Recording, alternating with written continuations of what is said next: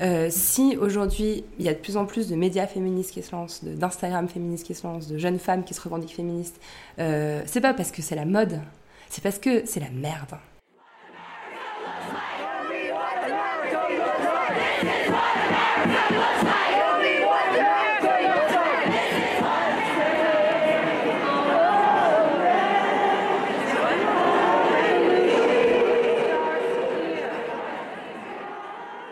Ce que vous entendez en ce moment, ce sont des voix, des sons, enregistrés le 21 janvier 2017 à Washington, pendant ce que les médias ont appelé la Women's March, la marche des femmes. Le 21 janvier, c'était le jour d'après aux États-Unis, le jour d'après l'intronisation officielle de Donald Trump. Mais pour Lorraine Bastide, notre invitée aujourd'hui, c'était aussi le jour d'après dans ses combats. Dans son combat féministe d'abord, et dans son combat de journaliste ensuite.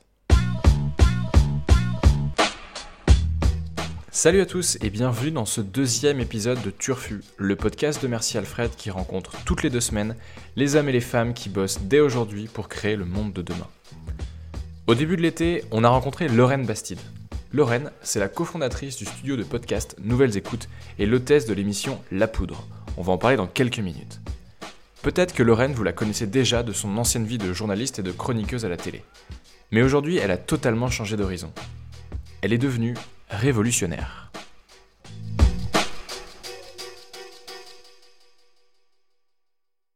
Et, euh, je me suis dit, c'est chouette parce que c'est en train de prendre en France et vous êtes euh, la preuve que c'est en train de se produire, cette révolution podcast qu'on appelle de nos voeux chez Nouvelles Écoutes depuis euh, presque un an. et c'est super. Bon, à première vue, parler de révolution, ça peut paraître un peu fort. Mais en vrai, ce à quoi Lorraine est en train de participer, c'est effectivement pas loin d'être une révolution au sens premier du terme. Sauf que cette révolution-là, elle n'est pas politique, elle est plutôt médiatique. C'est la révolution du podcast.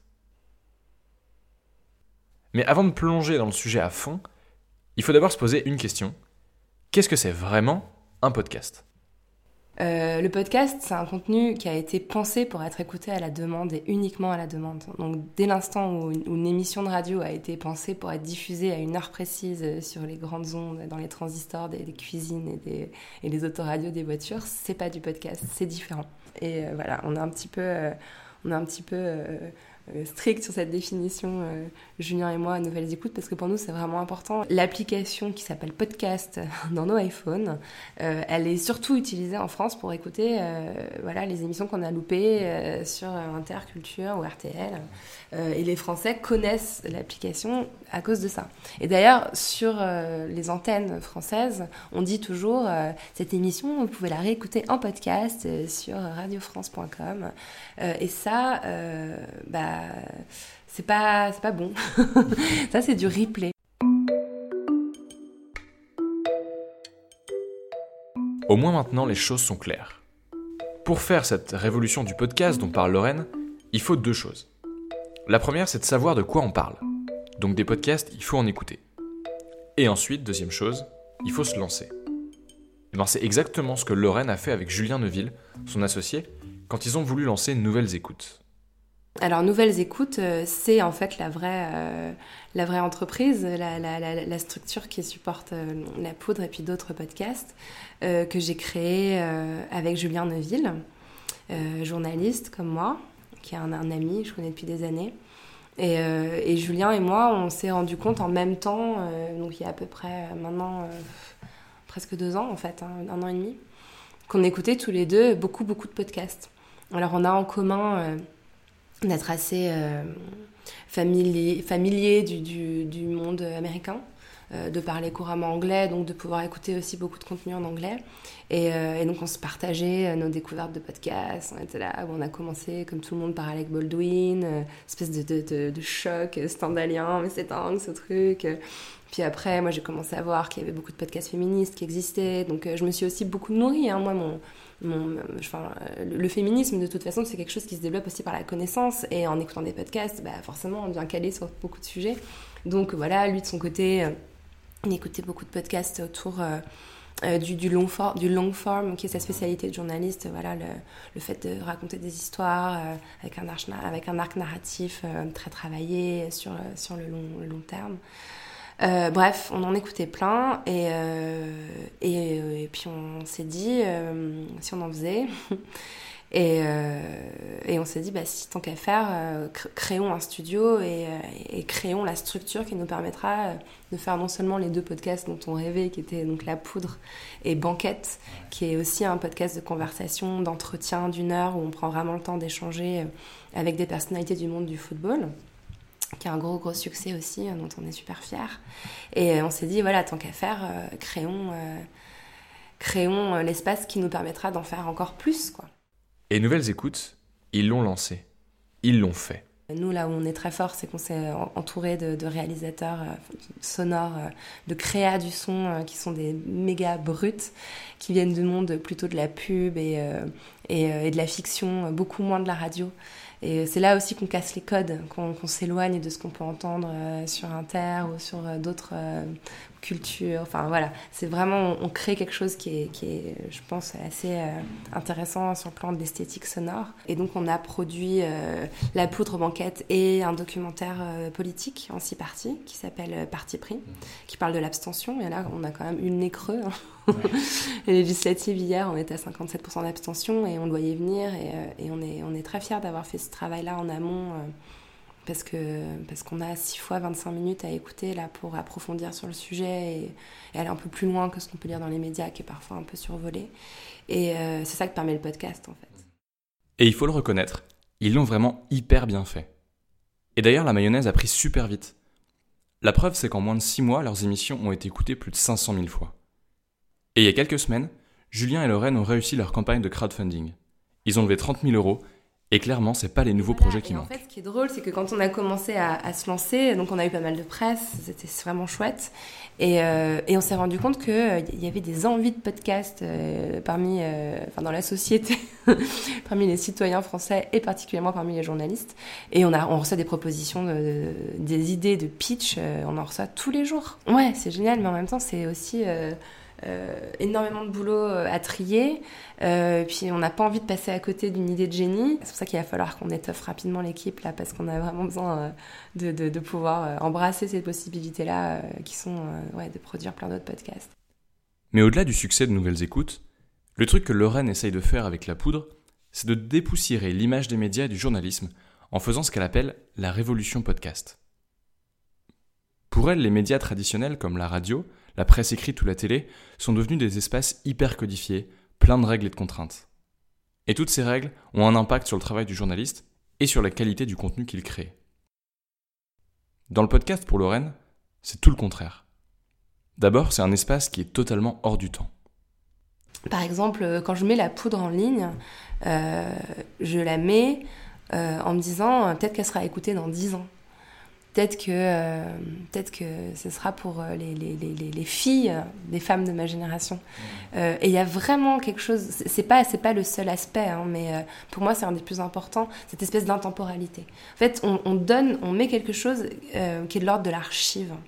Et, et c'est pour ça que, par exemple, dans la poudre, je parle jamais d'actu.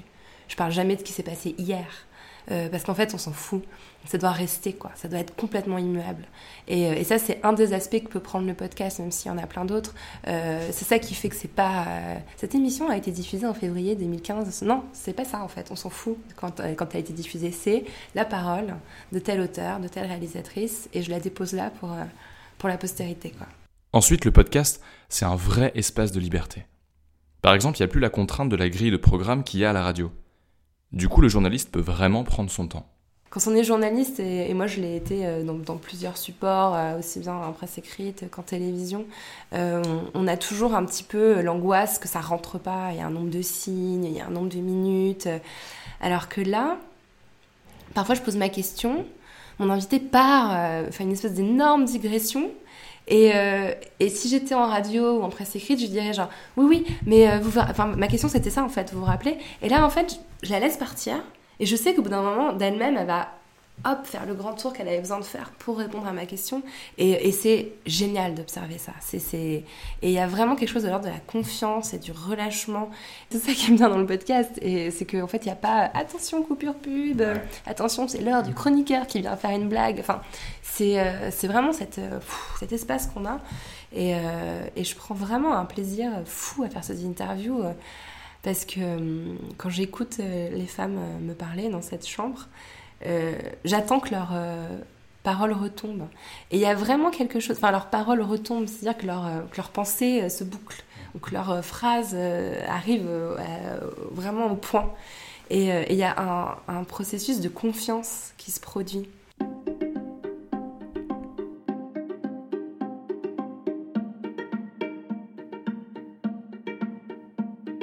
La confiance. On a senti que c'était une valeur qui était hyper importante pour elle et que cette confiance, elle avait vraiment à cœur de la créer évidemment entre elle et ses invités, mais aussi entre elle et ses auditeurs. Elle a vraiment envie de jouer sur cette intimité que permet le podcast pour rassembler les femmes derrière le message de la poudre. Enfin, je pense que c'est déjà le fait que ça rentre par l'oreille euh, de façon très, euh, comment dire, euh, très anatomique. On est vraiment proche du cerveau quand on parle aux gens directement dans leur oreille. je pense que c'est pas anodin. Je pense que il y a une relation de confiance qui s'établit entre les auditeurs d'un podcast et son hôte, ou son hôtesse. Je revendique le mot hôtesse, j'ai envie qu'on puisse dire hôtesse d'un podcast. Qui fait que du coup, euh, par exemple, si je propose euh, l'interview euh, d'Amandine Gay, qui est certainement pas une personnalité extrêmement connue, elle est moins connue que Garance Doré par exemple, ou que Leila Slimani qui a eu le prix Goncourt, les auditeurs et auditrices vont l'écouter en se disant ah bah si Lorraine l'invite c'est qu'elle doit être intéressante vu que Lorraine on sait ce qui l'intéresse on sait euh, les questions qu'elle pose on sait euh, les thématiques qu'elle soulève donc en fait je pense que c'est un peu ça l'intérêt euh, et, quand il y a un podcast qu'on aime bien finalement on l'écoute tout le temps quel que soit l'invité. On fait pas un espèce de tri en fonction des thématiques et tout. Ce qu'on a envie de retrouver, c'est l'ambiance qui s'y installe, les questions qu'on y pose, la voix familière de l'hôte ou de l'hôtesse qui, donc euh, voilà, je pense que c'est ça qui est aussi assez intéressant euh, dans le podcast. Il y a une espèce de confiance en fait, hein, vraiment un lien de confiance. La confiance. Encore ce mot. Alors, ça fait peut-être un peu philosophie de comptoir de dire ça comme ça, mais obtenir la confiance, c'est bien, la conserver, c'est mieux. Ne pas trahir la confiance des gens qui l'écoutent, c'est le combat de Lorraine tous les jours. Évidemment qu'il y a une vérité. Il ne faut surtout pas tomber dans la, post-truth euh, qui consisterait à dire que rien n'est vrai, parce que c'est exactement ce que Trump et ses potes euh, veulent qu'on finisse par déduire. Et c'est pas du tout, du tout l'idée. Mais est-ce que justement, on touche pas plus encore à la vérité quand on est euh, dans, dans la pure euh, prise de parole en fait, avec, euh, avec les tripes sur la table, avec voilà, voilà d'où je parle, voilà qui je suis. Et c'est important de rappeler aussi d'où on parle. Par exemple, quand d'un seul coup la presse française s'empare euh, de la, de la thématique d'un d'un festival afroféministe qui doit être organisé en juillet avec des ateliers de parole non mixtes qui sont des ateliers de parole où euh, des femmes noires qui, qui, partagent le même vécu ont envie de se mettre autour d'une table et juste de dire voilà comment c'est pour moi, c'est comment pour toi sans qu'il y ait en permanence quelqu'un qui n'est pas ce vécu là qui vienne leur dire mais comment pourquoi vous dites ça non c'est pas gentil pour moi hein. bref d'un seul coup on va décrypter ce truc là depuis le point de vue de, de journaux qui sont tenus par qui? Par des gens qui sont justement pas du tout concernés. Il faut toujours rappeler d'où on parle et, toute parole, pour moi, est valable si on, rappelle qui on est. Euh, voilà, on parle depuis Paris, euh, on parle depuis une, euh, j'allais dire, une caste journalistique qui est quand même en grande partie blanche, bourgeoise, privilégiée. donc, je dis pas que c'est impossible pour ces gens de traiter ces sujets-là, mais simplement, faut commencer par se questionner sur qui on est, quelle connaissance on a de ce, ce sujet-là, quelle légitimité on a pour en parler. Est-ce qu'il vaut pas mieux du coup tendre le micro Et moi, c'est c'est vraiment mon, mon, leitmotiv féministe, genre pass the mic. Genre j'ai la chance d'avoir le micro, j'ai la chance d'être un peu écoutée. Donc la seule chose que je peux faire, c'est pas expliquer, c'est donner le micro aux personnes concernées. Passer le micro. Faire la révolution, la deuxième à laquelle participe Lorraine, en donnant la parole aux femmes. Ça, c'est la mission de Lorraine dans son émission La Poudre. Toutes les deux semaines, elle rencontre une femme dans une chambre d'hôtel et lui donne la parole pour de vrai.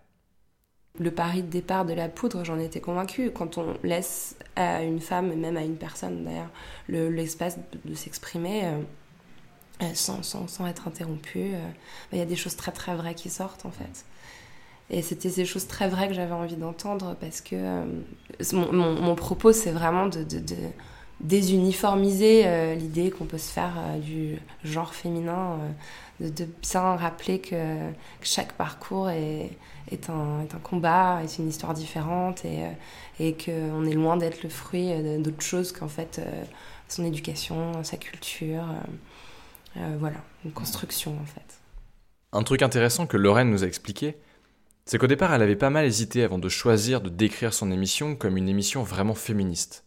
Elle avait peur que le mot soit mal compris, que le concept soit repris à mauvais escient. Et puis un jour, elle a fini par se rendre compte d'un truc. C'est la putain de merde. Et il faut le dire. Et devant l'urgence de la situation, en fait, elle a décidé de dire les choses clairement et simplement. La poudre, c'est un podcast féministe. Lorraine Bastide, c'est une féministe. Et c'est comme ça.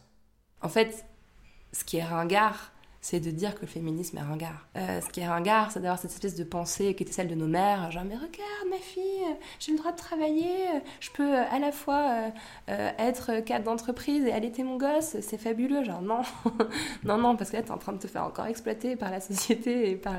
Donc euh, voilà, non, on est vraiment, vraiment, vraiment loin du compte en fait. Les États-Unis ont mis à leur tête un harceleur sexuel reconnu comme tel. Euh, on a un vrai souci. le mec est anti-avortement. Euh, les femmes américaines sont en train de se battre pour continuer à avoir leur pilule contraceptive remboursée. Genre pas, pas dans 10 ans, genre demain. Il y a une véritable urgence. Et que Pensez un instant que les droits qu'on s'est battus, mais on s'est battu vraiment dur pour les obtenir, euh, notamment le droit de vote. Enfin, je vous rappelle qu'on vote que depuis 60 ans, quoi. C'est pas du tout, du tout gravé dans le marbre, hein, cette histoire. Euh, ces droits-là, aujourd'hui, sont menacés. Et peut-être que la génération euh, de, nos mères, les femmes des années 80, mes femmes jusqu'au bout des seins, avaient l'impression que c'était tout acquis pour elles, alors que les pauvres, en fait, elles avaient une vie de merde. Hein. Elles, elles devaient être tout à la fois. Hein. Et ça arrangeait bien tout le monde. Hein. Tu vas être une super mère, une super working girl, etc. Euh, elles, elles, avaient l'impression que voilà, c'était acquis et qu'il n'y avait pas forcément besoin de continuer à, marteler l'importance de ces droits. Je pense qu'il y a une génération aujourd'hui qui fait attendez, c'est chaud quoi. C'est vraiment, c'est vraiment compliqué. Et et je, pense que voilà, si le féminisme est aussi présent aujourd'hui euh, euh, et dans les médias et euh, chez les jeunes femmes, c'est parce que cette urgence, elle est ressentie de façon aiguë par certaines et que ça rejaillit de façon peut-être moins aiguë, de façon peut-être plus superficielle sur d'autres. Et tant mieux. Et tant mieux. Euh, il y aura celles qui seront euh, en première ligne, le point levé, et puis celles qui seront derrière en disant Ah, ça a l'air pas mal. Et tant mieux. Il faut, il faut tous les degrés. Et il n'y a pas de bon et de mauvais féminisme. Il n'y a pas de bonne et de mauvais féminisme. Il n'y a rien qui m'énerve plus que cette façon de distribuer des points.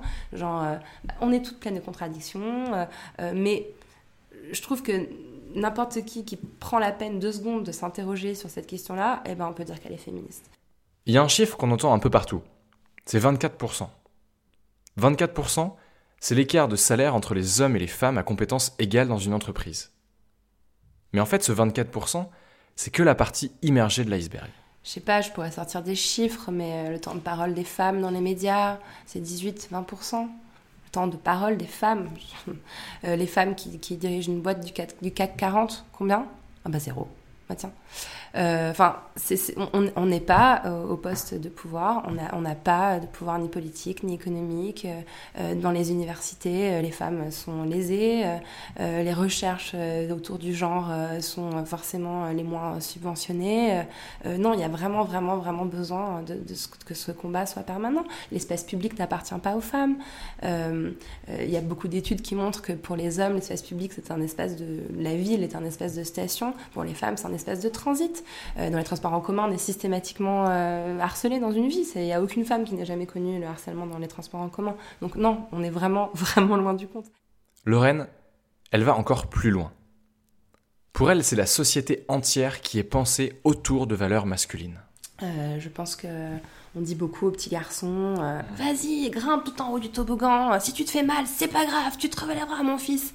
Alors que la petite fille, on lui dit Tiens, regarde, je t'ai acheté une petite poupée qui fait un centimètre de large, il y a un petit trou là où tu peux mettre dedans et faire Ah, ouais, prends un bain. Et c'est vraiment dingue, c'est une sorte d'occupation de l'espace, quoi. Et c'est quelque chose qui. Euh, alors en ce moment, il y a l'histoire du manspreading, euh, l'histoire des mecs qui, qui écartent bien les jambes dans le métro pour venir prendre tout l'espace ça peut paraître risible, moi-même je trouve qu'on en fait un peu des caisses sur cette histoire, machin, mais c'est très révélateur. Ah, c'est symptomatique. C'est très symptomatique. On, élève les petits garçons dans l'idée que le monde est à eux et que c'est une conquête à accomplir et que voilà. Et on élève les petites filles dans l'idée que euh, bah, elles auront une petite maison avec plein de petits objets pour faire une petite dînette, machin. Et il faut que ce soit bien rangé, hein, et surtout, et que ce soit rose. Euh, et ça, c'est embêtant. Et donc, euh, effectivement, si on transmet aux petites filles euh, le courage, c'est-à-dire, bah, va tenter ça, va voir si c'est pas ça qui t'intéresse finalement. T'as envie de faire de l'escrime, bah vas-y, fais de l'escrime. T'as envie d'avoir de, les cheveux courts, bah vas-y, et les cheveux courts, si, c'est comme ça que t'as envie d'aller de, partir à ta rencontre. Et, et, et, tout a été pensé dans des enfin, des logiques de conquête, de domination. Euh, euh, quand on regarde le vocabulaire des marchés financiers, on est vraiment dans, dans le vocabulaire guerrier. Et, et, non seulement la société, l'économie a été pensée comme ça, mais également les sciences.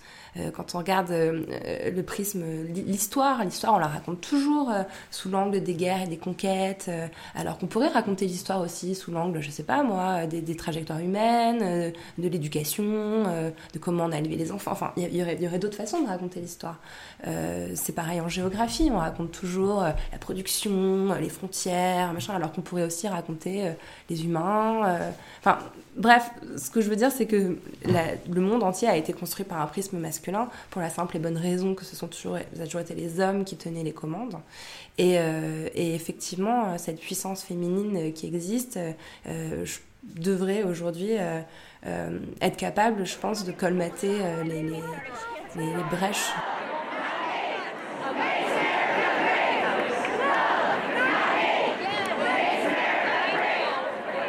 Que ce soit dans ses interviews qu'elle mène avec des femmes ou dans son épisode documentaire sur la marche des femmes, dans La Poudre, Lorraine Bastide porte un message hyper optimiste. Celui de dire que le combat féministe, c'est pas juste pour défendre les femmes. En fait, c'est pour défendre tout le monde.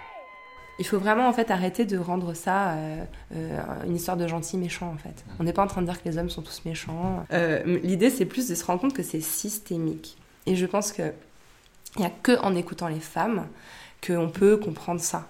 Euh, que c'est quelque chose, de toute façon, on vit depuis qu'on est, est petite. Et plus euh, les hommes tendront l'oreille à ces vécus féminins, euh, plus, plus ça, ça, sera évident. Et il y a ça, et puis l'idée aussi que ça vous libère. Le féminisme libère tout le monde. C'est ça la magie du, c'est ça la magie du truc.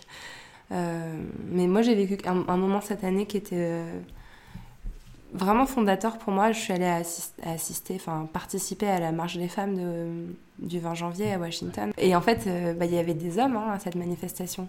Et il y avait des hommes qui portaient des pancartes où il, y avait des slogans féministes. Et je me suis dit, bon, bah ça, ça c'est bien. Euh, et finalement, euh, dans cette manifestation aussi, ce que ça portait en germe, ce que j'ai trouvé vraiment essentiel, c'est que le message féministe, il était aussi porteur d'un message j'allais dire anticapitaliste, mais quand même un peu euh, un, message qui était aussi les personnes les plus opprimées dans la société, que ce soit les personnes pauvres, les ouvriers, les chômeurs, les déclassés, les immigrés, les réfugiés, les demandeurs d'asile, etc. Et ils étaient inclus dans ce message. il y avait aussi un message écologique derrière, évidemment. Les, les, les, les endroits euh, comme Flynn aux États-Unis où l'eau est complètement, euh, euh, complètement polluée, bah, ce sont aussi beaucoup les mères, les femmes dans les écoles qui, qui, qui portent ce combat et, qui le, et qui le dénoncent. il y avait aussi des femmes indiennes, et là on était sur la, sur la colonisation, sur l'appropriation culturelle, sur la façon dont l'Occident a, a, rasé de la carte certaines, certaines, certains peuples, certaines nations, certaines nations souveraines. Enfin, toutes les questions tout, tout, ce qui fait que le monde actuel est, tout plein de nœuds euh, était porté en fait dans cette manifestation. Et je me suis dit, c'est dingue.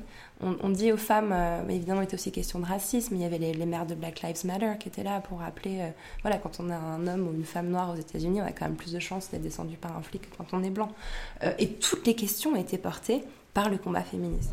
Et ça, j'ai eu une espèce d'épiphanie ce, ce jour-là en me disant en fait, c'est euh, c'est la bannière euh, ultime.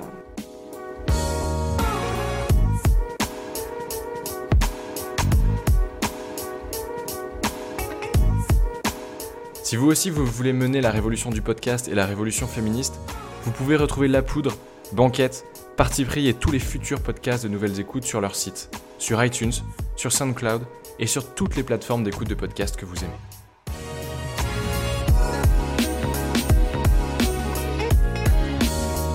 Merci à tous de nous avoir écoutés. Si ce que vous avez entendu vous a plu, vous pouvez faire trois trucs. Le premier truc, c'est vous abonner à l'émission. Deuxième truc, vous pouvez nous laisser un petit commentaire et des étoiles sur l'appli de podcast que vous préférez.